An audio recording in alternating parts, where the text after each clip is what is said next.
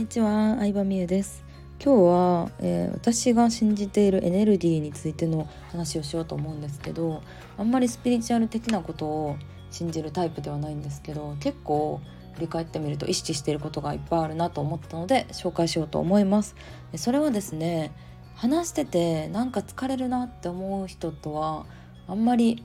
近づかないようにしてます。うん、疲れるなっていうのはすごい毎回毎回ネガティブな話とか愚痴ばかりを言う人だったりとかなのに行動しないとかね、まあ、行動できない時もねもちろんあるんですけどあのそれは私にはちょっと関係ないので私がうーんってなんか思ったらもうなんか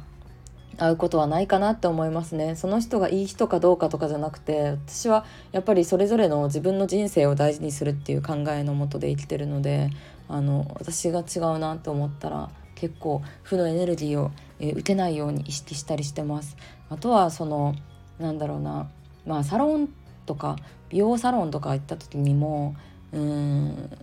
そのなんだろうな、まあ、バラエテレビがついてる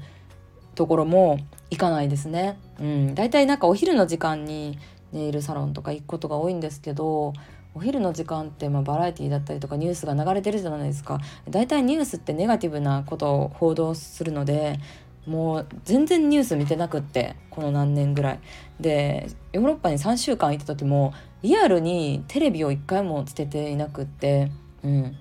でもちろんネット、ヨーロッパからヤフー一切見れないのでヤフーとかそういうニュース関連のやつが見れないので全く見てなくって。あのできる限りそれもマイナスなネガティブな暗い情報を取り入れないようにしています。でやっぱりそういうさ情報を取り入れるとなんかうまくいかない方に自分の思考が偏っちゃうんですよ。何か起こるたびにネガティブな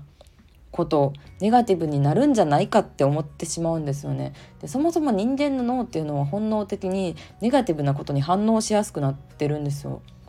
そうそれはさこう何万年も前にマンモスを追いかけてた時代にさこう危機察知能力というかやばいかもって思わないとさ死んでたかもしれんわけじゃんそういう時代は。だから人間ってそもそもがこうさ危機を察知しやすかったりとかできる限りネガティブに物事を考えやすいようにできるできてるんですよね。だから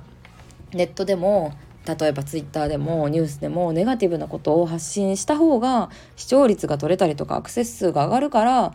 うんニュース番組とかもねネガティブなことを流してるんですけどまあもう正直言ってどこで火事が起ころうが殺人が起ころうが、まあ、関係ないっていうかもうなんかどうしようもないじゃないですか。うん、なんかそういうのを知っとかないと危ないですとかなんかなんやろ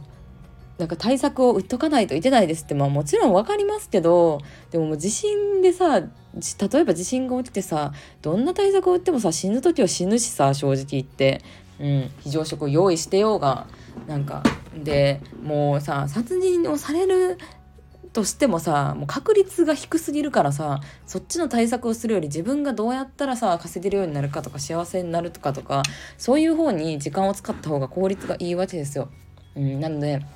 なんか一見するとさニュースでさ真面目にキャスターの人が話してる内容ってさすごい真面目でいいこと言ってるように聞こえるかもしれないですけどまあそれを信じてる限りさお金持ちになるのは難しいよねっていうのはすごい思ってて、うん、私もまだまださこ